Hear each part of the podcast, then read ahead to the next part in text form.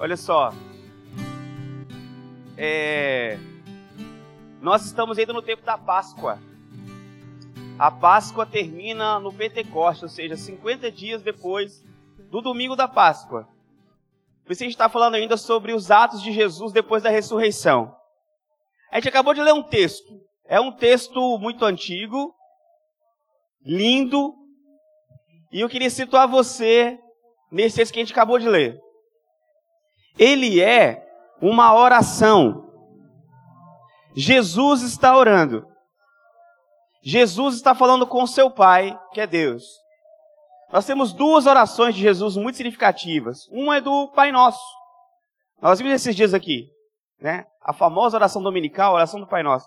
E tem essa aqui, Jesus intercede por nós. Então, nós vamos mergulhar juntos nessa oração de Jesus. Nesse capítulo 17 do Evangelho de João. Essa oração, que é sincera, porque vem de alguém que é verdadeiro, oferece um vislumbre, como se você pudesse ver uma fresta de um lugar que você não conhece, assim meio que pela porta, da intimidade que há entre Jesus e seu Pai. É isso. Então, por meio da oração, você se revela, né? Por exemplo, como você gasta o seu dinheiro diz muito sobre você. Tem gente que diz assim: Eu quero a paz de todos, mas o seu poder de compra é gasto só com você mesmo.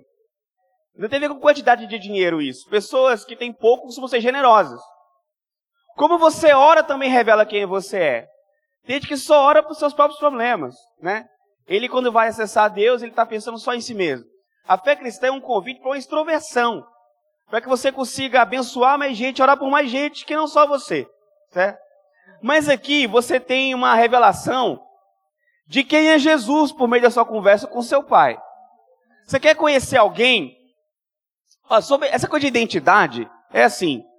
Tem muitos mitos sobre identidade. Por exemplo, a pessoa diz: Isso aqui que você está vendo não sou eu, não. É que eu não estou muito bem. Não, isso aí é você sim. É que você também fica mal, isso é uma parte de quem você é. Naquela época eu não estava sendo eu mesmo. Não, estava sendo você mesmo. Você não pode deixar de ser você mesmo. Ah, é porque eu estava imitando alguém. Então, você é um imitador, é isso que você é. Não tem como você não ser o que você é. Entendeu? Quando alguém diz assim, seja você mesmo, gente, assim, isso nem é possível não ser você mesmo. Você jamais vai ser eu. E se você tenta ser eu, é isso que você é, alguém que tenta ser o outro alguém. Então seja você mesmo uma frase que não faz o menor sentido, não diga mais esse troço. É, você pode falar assim, melhore isso aí, entendeu? Daqui para frente faça diferente, faça, escolha ser mais coisas, amplie sua identidade, enfim. Mas a identidade de Jesus, ela é importante por quê? Porque Jesus, para nós, é como se fosse é, a linha mestra, o, o sustentáculo, o código-fonte, aquilo que mantém a realidade.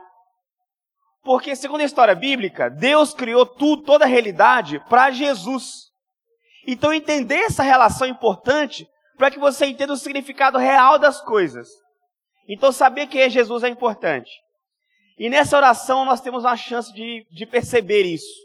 Então isso aqui é um ajuste para o seu coração, um ajuste para a sua realidade, onde você tem ter lucidez sobre o que a vida é. Isso é muito importante. E o texto fala de unidade. Assim, o título que eu dei para essa mensagem aqui é Jesus abrindo seu coração. Ele está falando com o Pai. Momento de intimidade, ele começa a falar dele e, e das pessoas. E Jesus, olha, Deus Pai, olha, eu nem estou te pedindo o mundo, não. Nem vou orar por isso, porque já era dele, né? Eu te peço os que você me deu. Ele está orando por nós. Gente, olha, tem essa coisa de. Eu confio muito na oração das mães. oração de mãe é uma coisa séria. E mãe é muito tocante. Acho que até Deus fala assim: não, sua mãe orou. Você pediu isso aí, mas sua mãe pediu o contrário. Não vou deixar, não, entendeu? Quando a mãe ora, a vida começa a travar ou andar para frente, ir para o lugar certo. Entendeu? Nem sei o que você quer. Oração de mãe. Mas, você imagina Jesus falando com seu pai coisas íntimas sobre nós. E Jesus orou por mim. Orou por você. Não é só sua mãe que orou por você, alguém que te ama. Jesus orou por você. Isso é muito significativo. Essa imagem de que um Deus é sempre aquele que vem te cobrar as contas. Não, não é isso.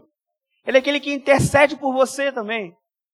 O que há na intimidade nessa família que a gente chama de Deus? Porque Deus para nós não é só uma entidade poderosa, é uma comunidade. Deus cristão é uma família. O Deus cristão é um plural. E o que acontece nessa família? Tem alguém orando por nós lá. Gente, isso é maravilhoso. Quando eu olho para Deus, seja lá onde for, o que você deveria, se você compreendeu que a gente vem de lá, por meio dessas frestas aqui, é há uma intercessão a favor de mim lá, em Deus, no interior de Deus. Gente, isso é maravilhoso. E ainda mais num tempo como o nosso, que é muito acelerado, estamos cada vez mais corridos. Eu me lembro de quando a gente tinha internet de escada, lembra disso? E você entrava no sábado à noite para poder não gastar dinheiro, na casa de um amigo talvez. E isso você que tinha condições, tá? Porque eu custei ter acesso a computador. Quando tinha aquele trambolhão, ocupava uma mesa, tinha a mesa do computador, tinha essa coisa toda, né? Não chega a metade da capacidade do celular que a gente tem hoje. Mas entrava e ficava discando. Eu me lembro de esperar uma hora para entrar na internet. Entendeu? Não faz nem sentido isso hoje. Para entrar. Depois que entra, para carregar a página. Às vezes clareava o dia. Aí a pessoa, nossa, a página é linda. Vídeo, então esquece, era difícil demais. Né? E a gente tinha paciência para isso. Só que agora, gente, assim a página demorou um segundo. Um segundo. A pessoa já quer quebrar o, o, a tela. A pessoa quer destruir tudo. Nós andamos muito acelerados. Tipo esses irmãos passando aí atrás, acelerando. Gente, e aceleração é um negócio que contamina. Eu me lembro de estar indo no metrô em São Paulo uma vez. E eu estava turistando, estava fazendo nada. Eu fui conhecer o, o centro de São Paulo. Só que no metrô todo mundo corre. Metrô de São Paulo, e aí todo mundo correndo. E até parado com aquela cara assim, acelerada dentro do metrô. Quando a porta abriu, o pessoal saiu correndo pelo metrô embaixo, assim, eu saí correndo também. Aí subi na escada, todo mundo acelerado, eu, vamos, vamos, vamos. O pessoal que estava comigo, vamos galera. E todo mundo. Quando eu cheguei lá em cima, eu falei, mas pra que, que eu tô correndo? Aí eu fui respirar um pouco, não, peraí. Isso contamina. Então, gente acelerada vai te empurrando o tempo todo, assim. Nós estamos muito acelerados e isso é o problema, porque não dá tempo de sedimentar as coisas. Não se torna uma pessoa sábia correndo. A fé cristã deveria ser uma fé de gente sábia. Falta sabedoria no mundo.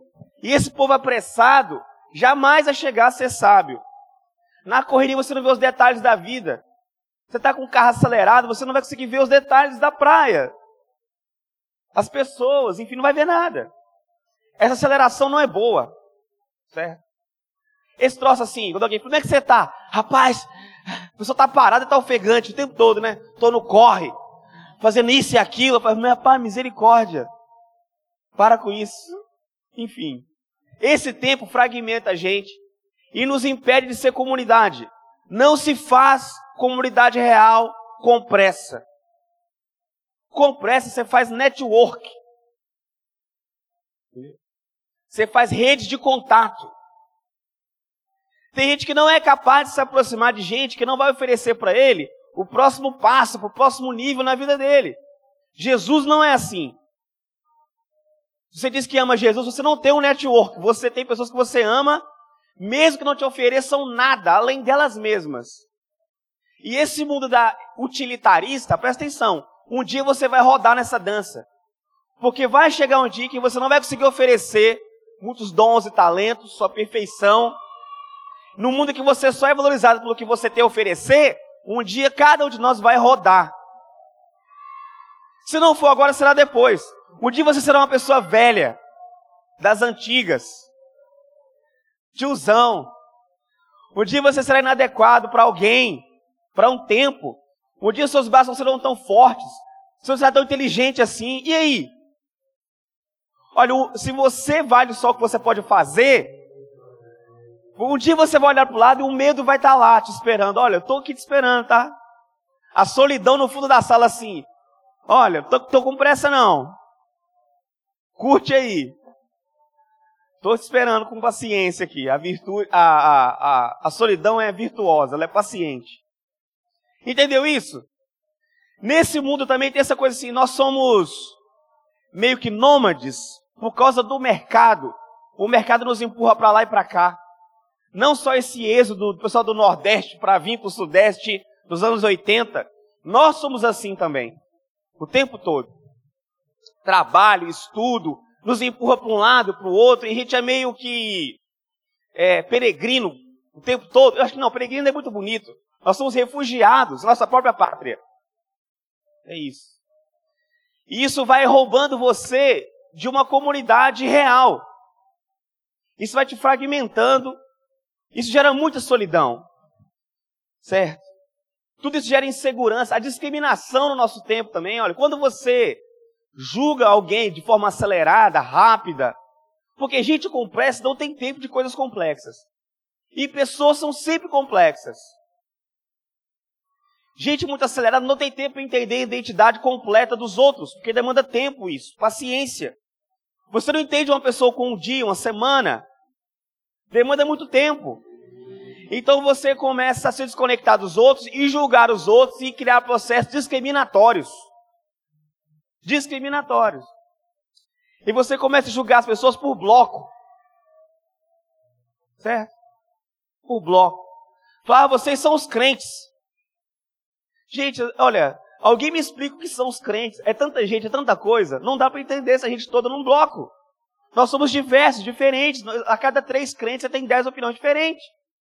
Então julgar assim, o que é os crentes? Cara, sei lá. Entendeu? Não dá para você, por bloco, julgar as pessoas. Aí as pessoas vão criando blocos para encaixar o povo. Tipo assim, esse pessoal aqui é alternativo, já entendi. Esse pessoal aqui é militar, já entendi. Olha, tu vai se surpreender se tiver tempo para ver. Certo? As pessoas não são iguais e demandam tempo para você entender a complexidade e a identidade das pessoas. A discriminação cria estereótipos terríveis. Certo?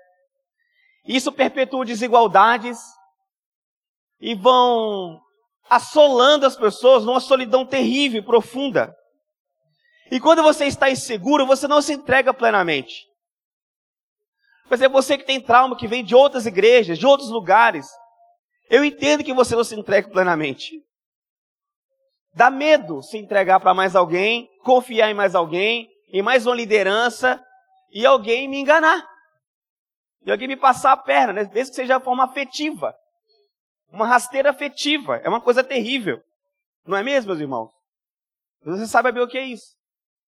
Então é difícil para nós nos conectarmos de forma profunda e criar laços fortes. Nós somos uma geração de laços fracos. Nós criamos comunidades desde o Orkut, né? De laços fraquíssimos e de assuntos muito superficiais. Mas você não dá vida e você não morre por alguém que você está lá na comunidade do Orkut é pessoas que têm o um nome com a letra E. Entendeu? Você não vai morrer por uma pessoa que começa com a letra E. Não, defende a comunidade do E. Entendeu? Pessoas que odeiam coentro. É as comunidades que a gente vai formando. No fundo, isso não é comunidade. E não são assuntos comuns que formam comunidade. Comunidade de verdade é feita por pessoas diversas. Diversas. A galera da bike é uma comunidade fraca. Porque o dia que você vender sua bike, você não pode mais participar. O grupo da escola, a sua turma, é uma comunidade fraca. É difícil ir para o próximo ano, para a próxima turma, para o novo grupo, e continuar aquele povo todo junto. Certo? É aquele sorriso de aeromoço, de aeroporto. É falso. E é um tempo determinado.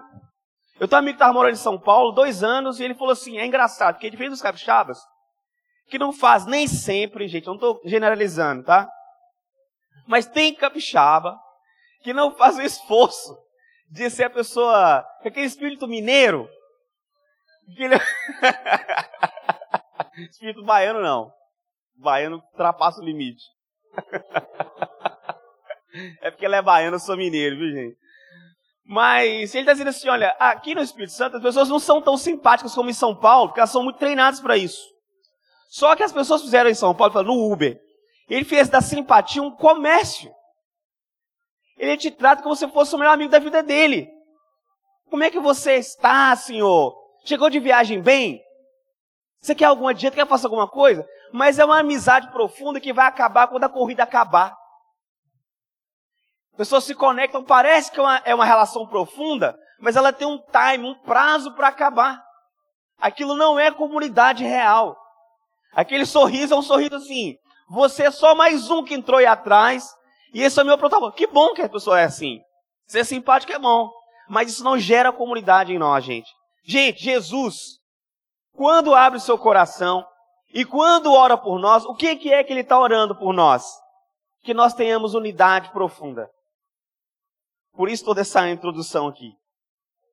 E a nossa falta de unidade, esse, essa coisa, ela gera problemas psicológicos, físicos, biológicos, relacionais, espirituais, terríveis em nós. Terríveis. E Jesus está oferecendo a cura aqui, nesse texto de João 17, de 1 a 11. No versículo 1 ao 5, Jesus está orando para que ele seja glorificado na unidade que ele tem com o Pai. Ele se lembra disso. Os versos iniciais eles oram pela sua própria glorificação. E a glória de Jesus não é só para ele. Ele fala assim: olha, Senhor, me glorifica. Sabe por quê? A minha glória é tua. Jesus não está preocupado com a sua glória própria.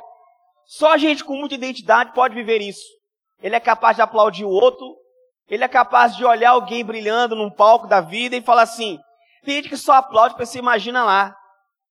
Tem gente que só pensa nisso, um dia que ele vai ser glorificado e louvado, certo? Gente com identidade de verdade, segura, ele é capaz de sorrir a alegria do outro de verdade.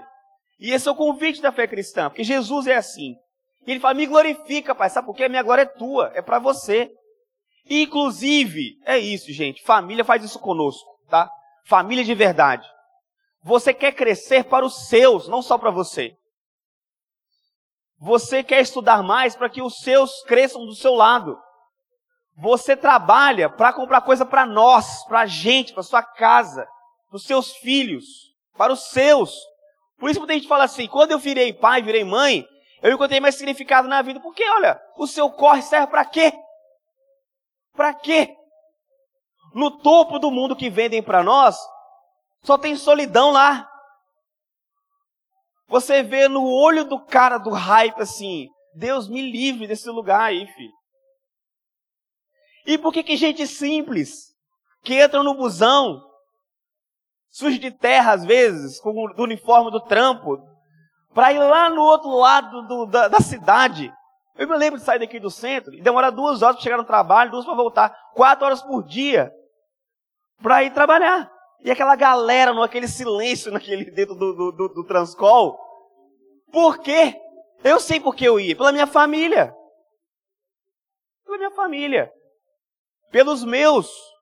Então, quando você tem comunidade, você sabe pelo que você se sacrifica. Você estuda mais para elevar os seus. Quando alguém daqui se forma, eleva a família. Quando alguém cresce, alguém faz alguma coisa de legal da sua própria vida, eleva a família. Muito massa, gente. Essa semana é, o 90 e a Amanda casaram. Que alegria isso. Eu fiquei muito feliz. Pessoas crescendo, elevam a família toda. Certo? Isso é muito bom. Comunidade é assim. A gente cria laços profundos. E o que der dá, dá para um, dá para todos. É isso. A tristeza é de onde de todos. Lembra que o Caio estava no hospital esses dias, né?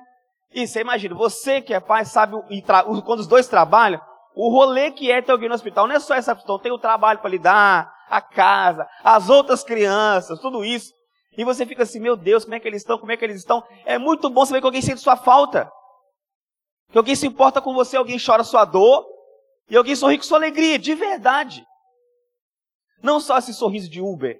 Alguém que se importa. E até se você cair, e se você ficar mal, Estou fazendo bobagem da minha vida. Tem alguém que se importa e fala assim: ó, não é assim não. Isso é comunidade real. É por isso que Cristo orou por nós, gente. Jesus ora para os seus discípulos, ele ora por ele mesmo.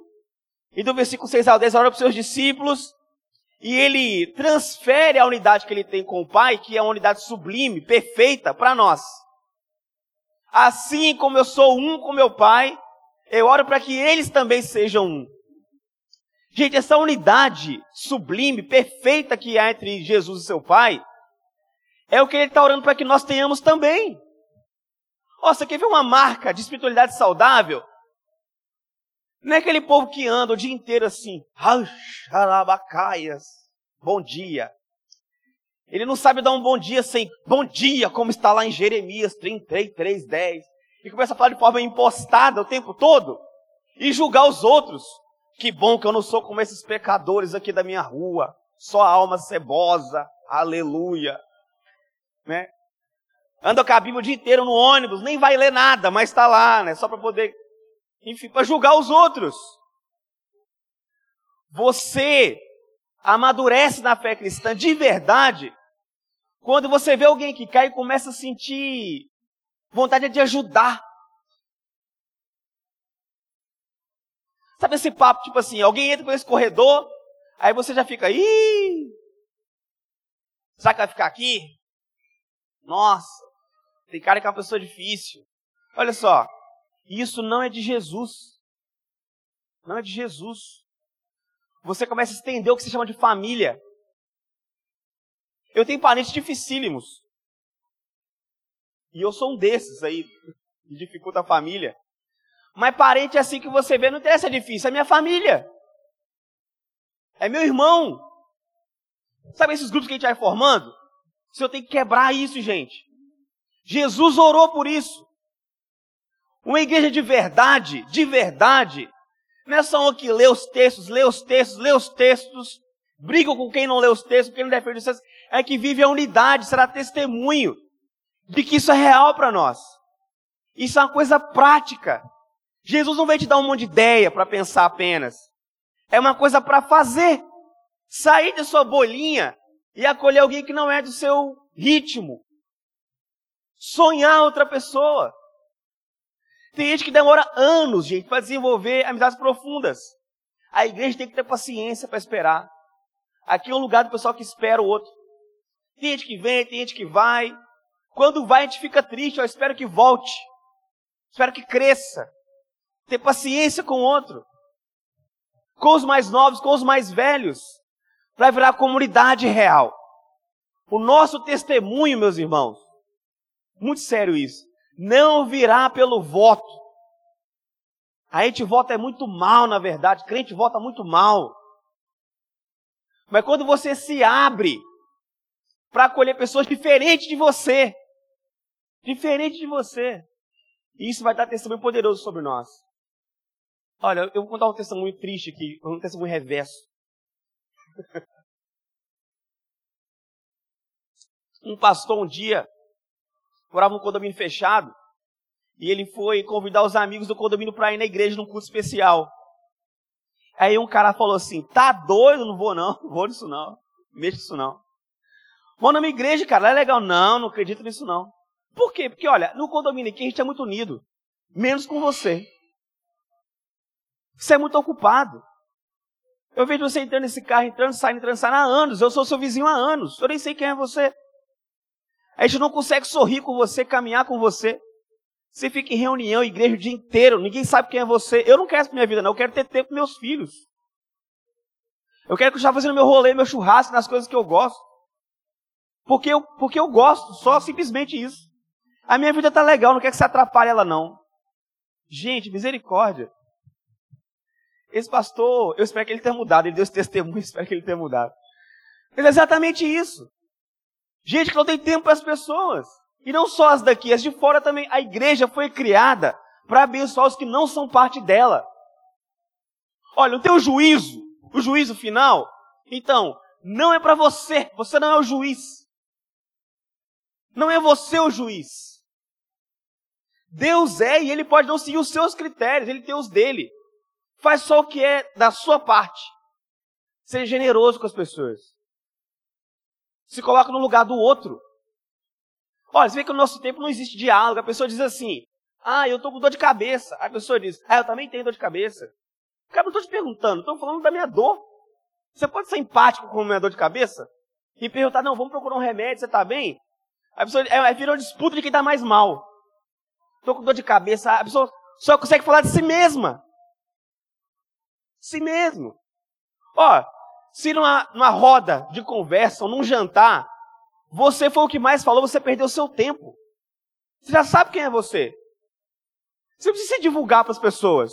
Escute o outro. Dizendo coisas práticas aqui, meu irmão. Começa a contar no relógio o tempo que você fala.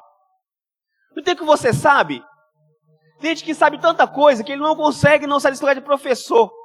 Meu irmão, nem sempre a gente quer uma aula de manhã, na hora do almoço. Você quer comer só. Para com essa aula. Entende? Os cristãos precisam ser mais polidos e mais generosos com os outros. Ouvido atento.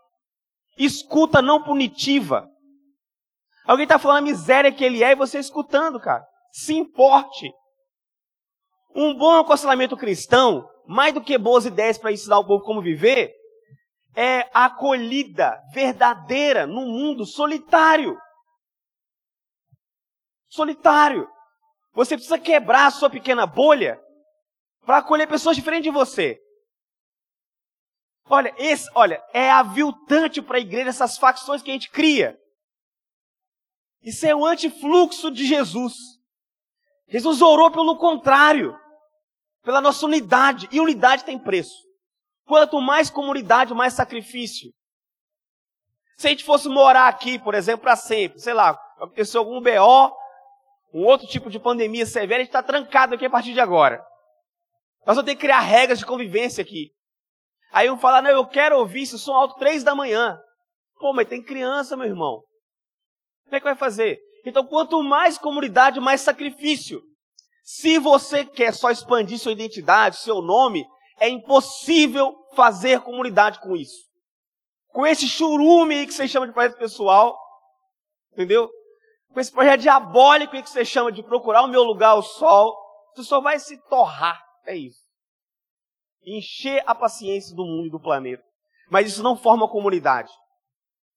Esse projeto de carreira pessoal individualista de vocês, nosso, depois não dá para reclamar que está sozinho. Isso pavimenta a solidão. Sonhos, sonhos dos outros. Financia os sonhos dos irmãos. Para de falar, escute os outros. Não mostra só as suas coisas. Pergunte em você o que está fazendo. Aqueles que falam pouco, tenha paciência. Faça silêncio junto. Tem aqueles irmãos da igreja que falam assim, pô, esse irmão é muito chato. E é para isso que Deus te chamou, para viver isso com ele. Tenha paciência. Paciência se desenvolve como? Com irmãos difíceis. E Deus os envia. Com frequência. Para que você melhore. Sabe uma coisa que a gente se perde muito? Você até curte os irmãos aqui, canta, fala de Jesus, amor, beleza. Aí chega em casa, começa a passar pelo Instagram, a irmã compartilhou aquela opinião que você acha assim, meu Deus do céu, esse irmão não. Quer dizer, nem irmão mais depois disso aí. Né? Não dá, não dá. Tu tem que ter paciência. Tem que ter paciência. Família é complicado. Por isso, pessoas que ficam muito abolhadas, se prendem só com seus brothers, tudo igual, tem medo de almoço de família. Medo de grupo de família. Porque tem um tio lá que está cagando para suas boas ideias. E ele também tem as dele. Não são tão polidas às vezes. E aí a pessoa come. De onde saiu essa pessoa da vida real? De onde saiu você? Que acha que o mundo é igual a você, o espelho. Não é. Olha só. Só é possível ser comunidade se você baixar sua bola, é isso. Gente, Jesus é Deus. E vem aqui ter conosco.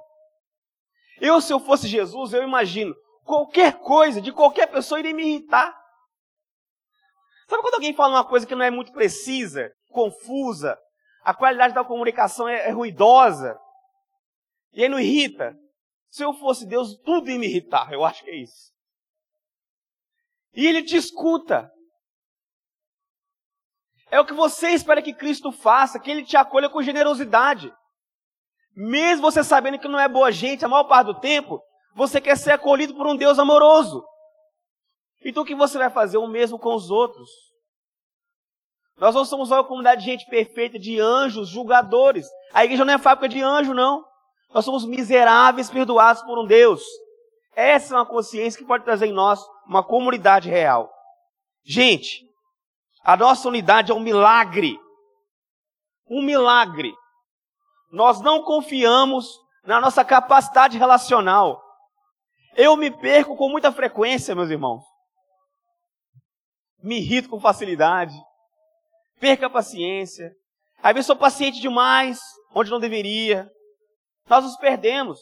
Se eu for confiar só na minha capacidade emocional, relacional, na minha inteligência, isso aqui será uma tragédia. É um milagre. Como nós os amamos, é um milagre. Nossa unidade é um milagre. Tem pessoas que entram por esse corredor que a gente nunca viu e você olha e fala assim: Nossa, parece que eu conheço você há um tempão. Isso é o Espírito Santo atuando em nós. Nós amamos uns aos outros, isso é um milagre. Jesus orou por isso. Ele pediu ao Pai: nos une, nos faça um. Isso é uma maravilha, meus irmãos. Eu creio muito nisso. Nós oramos isso no credo, né? Eu creio na Santa Igreja.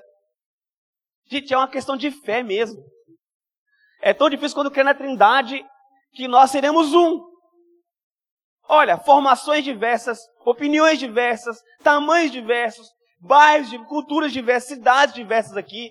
Como é que a gente pode ser um, se não um milagre do Senhor? É por isso que nossa unidade é também sacramental. Ela é espiritual, é sobrenatural. Na, no batismo, nós viramos uma só carne. Na ceia, a gente se alimenta de um pão que nos une. É isso, meus irmãos. Isso será testemunho de nossa unidade com Deus. Como nós temos uma igreja forte, juntos. A igreja não é feita do brilhantismo de uma pessoa, mas do sacrifício de todos. De todos. E se ajeitarem, acomodarem uns aos outros no seu próprio coração. Ó, oh, e por último, comunidade traz proteção, alegria e senso de unidade. A revelação de, a oração de Jesus revela uma preocupação também que é com o nosso bem-estar. Ele fala para que eles sejam felizes. Gente, essa, isso é muito significativo. Para que eles sejam felizes. Isso é muito sério. Ó, oh, pesquisas científicas têm destacado inúmeros benefícios de uma comunidade de laços fortes. Se conectar com pessoas melhora o nosso sistema imunológico. Gente, eu só li, tá? Eu não pesquisei nada disso, mas é o que parece. Reduz o estresse. Isso é difícil você imaginar que aconteça mesmo. Traz melhor resiliência psicológica. Aumenta a sensação de emoções positivas. Diminuindo a sensação de solidão, abandono, por consequência depressão. Gente em si mesmada adoece com mais facilidade, é isso. Na verdade, assim, o pecado mexe com você de jeito que você não imagina. Obedecer Jesus traz saúde. Ouvir a palavra do bom pastor, parecer com Jesus, traz saúde, porque você foi criado para isso. Então, quando indivíduos fazem parte de uma comunidade de apoio, de uma comunidade real, muitas vezes a sua responsabilidade melhora. Você começa a cuidar melhor de você mesmo sonhar coisas melhores se você faz parte de uma comunidade real e saudável. Se a igreja for um lugar saudável, o nível sobe para todos. Eu sei que tem pessoas aqui que melhoraram aqui, na convivência uns com os outros. Passaram a ler mais, sonhar em estudar coisas novas. Porque o outro vem cru, e, e cruza esse fluxo monolítico seu monotemático, com outros assuntos, isso vai somando a sua trajetória. Eu sei um pouquinho mais de geografia por causa do Luzi. Eu sei um pouquinho mais de um monte de coisa por causa dessa comunidade. Isso vai agregando na sua alma e você melhora. Eu comecei a pensar melhor sobre atividade física e alimentação nessa comunidade. Eu pedi tomar café nessa comunidade. Pedi tomar um café ruim, depois um café bom, enfim. Eu aprendi um monte de coisa. Então, quando você vai falar uma comunidade real, você melhora. Você quer piorar? Começa a se isolar. Tem gente que não, nem quer se isolar. Mas o narcisismo, gente, é, é um caminho que só tem esse único resultado: piorar. Certo? Então, você encontrará a maior sensação de felicidade e satisfação na vida se você se conectar com as pessoas. Olha o que João Wesley diz. Embora não possamos pensar da mesma forma, porque não é esse o objetivo, todo mundo pensar igual aqui. Não podemos amar da mesma forma? Não podemos ter o mesmo coração, embora não tenhamos a mesma opinião? É uma pergunta do João Wesley. Mesmo opiniões diferentes entre, entre nós. O coração não pode ser o mesmo? Gente, esse é o desafio da fé cristã. A unidade da igreja não é um luxo, é uma necessidade. A gente nunca deveria subestimar a importância da unidade na igreja. Por meio de nossa unidade, amizade real, o mundo acreditará em Jesus. Essa igreja é cheia de facções, é tanta briga, é tanta opinião, que quem não ama Jesus olhará para nós e falar assim: Eu não quero esse Jesus.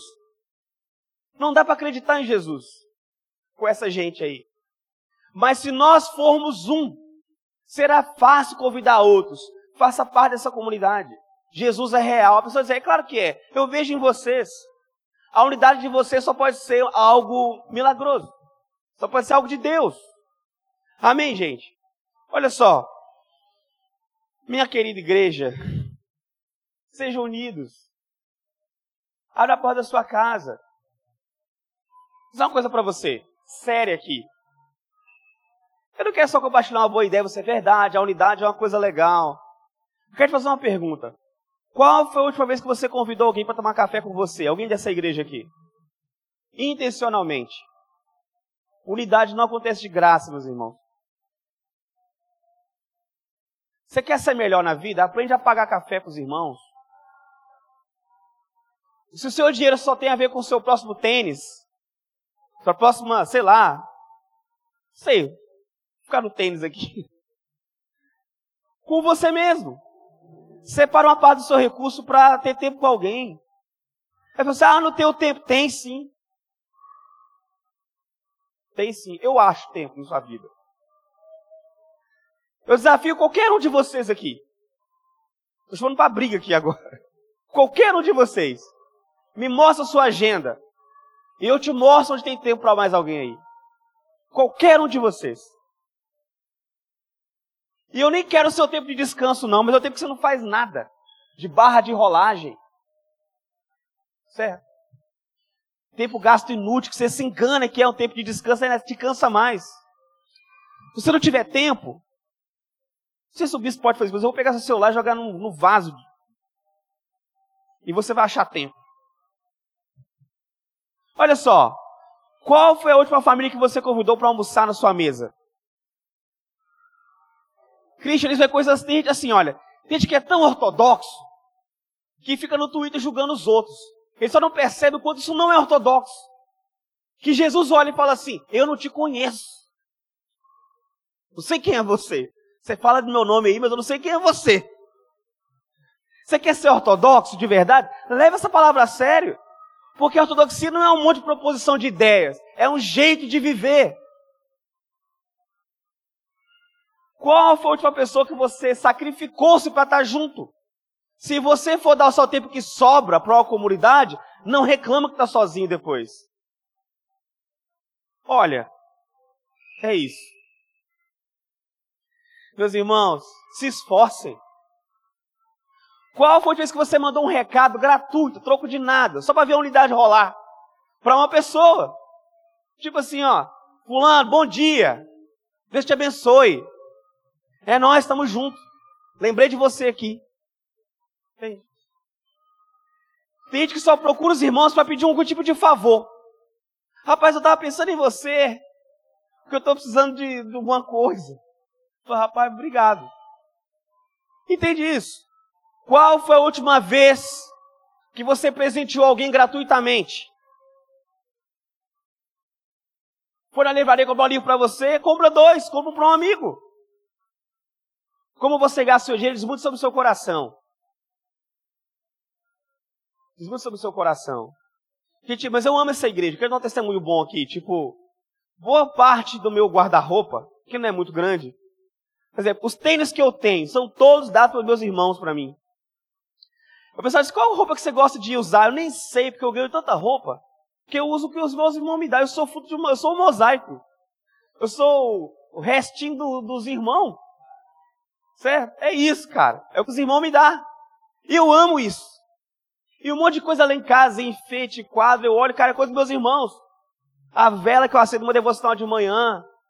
A minha vida é compartilhada com meus irmãos, eu amo isso. É assim que se vive. Certo? É assim que se vive.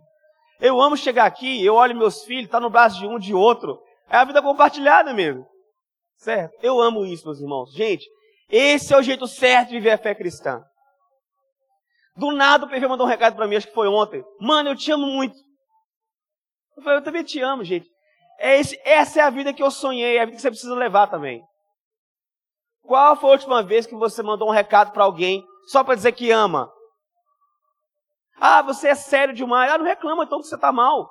Você deve estar tá mal. Ele diz assim, pastor, eu me sinto muito sozinho nessa igreja. Ah, como é que é a sua vida? Você tem que estar tá mal mesmo, tu devia estar tá pior. Não sei como é que você está tá desse jeito aí. Tu devia estar mais triste. Se você se levar a sério, você vai ficar pior. Entendeu? É isso, meus irmãos. Sabe uma coisa triste? Eu acho triste. Eu vou abrir o coração aqui, já que Jesus abriu o coração dele também. Não sou Jesus, mas, enfim. Você entra no perfil de uma pessoa no Instagram, aí é mil fotos da face dela, assim, ó. De cima a baixo. A vontade de parar de seguir na hora. Porque assim, eu não amo. Eu, olha, eu gosto de todo mundo. Mas eu não amo tanto sua face assim. para acordar e deixa eu ver os olhinhos dessa pessoa como é que tá hoje. Nossa, que nariz incrível. Não, não acordo assim. Geralmente eu não acordo assim. Entendeu? Que desinteressante, essa pessoa só tem a própria face. Não tem foto com nenhum irmão, com ninguém, com nada. Que tédio. Gente em si mesmada é chato. Só pessoa que não percebe isso. Sabe, blogueiro chato, que é aquele assim, ele é influência de quê? Dele mesmo. Ele não faz nada. Aí deixa eu mostrar meu dia. Gente, eu já tenho o meu próprio dia para lidar. O seu não me interessa. Olha o que eu comi hoje. Cara, não quer saber. Sabe me dar um pedaço? Engole esse troço, bicho. Assim, ninguém quer saber disso. Gente, comunidade começa a bagunçar o seu filho. Sabe que filho organizado? Você não é uma empresa. Ferte setor de marketing que você abriu, não serve para nada. Um dia vai estar só você e seu filho horroroso chorando um sábado à noite. Recebe essa profecia aí. E o Senhor te convidando assim, ó. Eu orei para que você tivesse uma família, uma comunidade, gente de verdade na sua mesa. Gaste tempo com seus irmãos. E você consegue, vai por mim, você consegue. Eu queria que você fizesse uma coisa hoje aqui. Não tem a ver com grana, não, gente. Eu não tenho muito dinheiro, não. Mas eu sento com um monte de gente. Eu não tenho muito tempo também, não, mas eu sento com um monte de gente. Porque eu decidi, eu quero. Faço o mesmo. Faz o mesmo. Certo? O Senhor vai sustentar você, vai manter você. E inclua seus irmãos na sua agenda. Alguém está formando? Vai lá. Você não gosta que a sua formatura tenha um monte de gente? Vai cantar o parabéns para alguém, manda recado para alguém. Eu vou te falar, eu nem curto muito aniversário. Eu não dou muita importância para isso. Eu sei que os outros se importam. O que importa é os outros. Então manda um feliz aniversário. Deus te abençoe. Certo? Olha, eu quero distribuir para você um voucher. Você acabou de ganhar um voucher. Está no seu bolso aí. Ele não vou imprimir para não gastar papel, mas você já acabou de ganhar. Que é um vale almoço com alguém. Entendeu? É você mesmo que vai financiar isso. É você. é um voucher diferente. E você também acabou de ganhar um vale café com um amigo. Entendeu? É isso. Eu gosto de gente atrevida que faz assim: Ó, oh, você é seu amigo. Você tem coragem de fazer isso por alguém que está aqui? Toma um café comigo, não sei o que é, você eu quero descobrir. Se for ruim, eu te falo. é isso. Chama as pessoas para sua vida, cara. Deixa de ser si mesmado. Tem que falar assim, olha, eu quero ir na sua casa. Pô, já aviso, lá em casa é meio um caos. Entendeu? É um caos. Eu contribuo bastante para esse caos. José faz a parte dele. Cada um faz o seu, seu papel. Mas você pode ir. Nossa rotina é louca, a gente está conversando. Aí sai falando mais alto porque as crianças fazendo uma bagunça. É, é conflito o tempo todo. Mas é isso. Cabe todo mundo. É isso. Certo? Meus irmãos, dizer uma coisa para você. Eu tenho tempo para vocês. E você? Tem tempo para seus irmãos? Tem tempo para seus irmãos? Isso é ser crente de verdade. Tem tempo para seus irmãos. Tem dinheiro para seus irmãos. Um bombom é barato. Compra um bombom, faz alguém alegre. Você, cara, eu sei que é pouca coisa, mas lembrei de você. Toma aqui esse bombom. Sei lá, é um exemplo só aqui. Pode ser uma outra coisa. Amém, irmãos? É isso. Que Deus nos abençoe a ser uma igreja de verdade e nos esforcemos pela unidade, para que você tenha mais saúde. E que o dia que você. Olha, gente que se faz presente na comunidade é assim. Ele visita todo mundo. Por isso ele é mais visitado. Ele se faz presente na vida de todos. Por isso quando ele some, ele faz falta. Tem gente que diz assim, cara, esse pessoal não lembra de mim. Mas você se fez ser lembrado? Então diz assim, ah, mas esse é o meu jeito. Então muda esse seu jeito, pelo amor de Deus. Seja mais generoso, sorria para as pessoas. Crente da cara fechada, endemoniada, ninguém aguenta mais. Sabe? Que não cabe ninguém na agenda dele, não ser ele mesmo. Isso está errado, meus irmãos. Bora mudar? Amém? Fique de pé. Eu quero orar por você para que você melhore.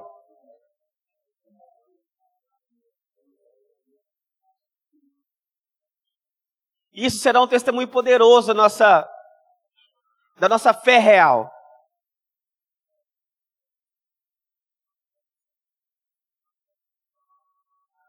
Dá tempo hoje ainda, hein? De você preparar uma xícara de café e chamar alguém, ó, vem aqui em casa, eu vou te buscar. Eu pago seu Uber. Olha, eu vou ir na sua casa. Ah, não te convidei. Eu não te perguntei se você me convidou. Cheguei aqui, filho. Tô entrando aqui. Me peço uma xícara aí, vou passar um café. Beleza? Dá tempo de você fazer isso hoje ainda. Deus te abençoe. Quando você for no supermercado, eu espero que você escute a minha voz lá no supermercado. Que você vê lá uma barra de chocolate, eu vou comprar isso para alguém. Vou levar domingo, vou mandar entregar na casa de alguém, sei lá. Você vê alguma outra coisa, tá na loja, tem brinquedo, compra uma criança da igreja aqui. Lembre uns dos outros, sejam generosos, isso é um exercício.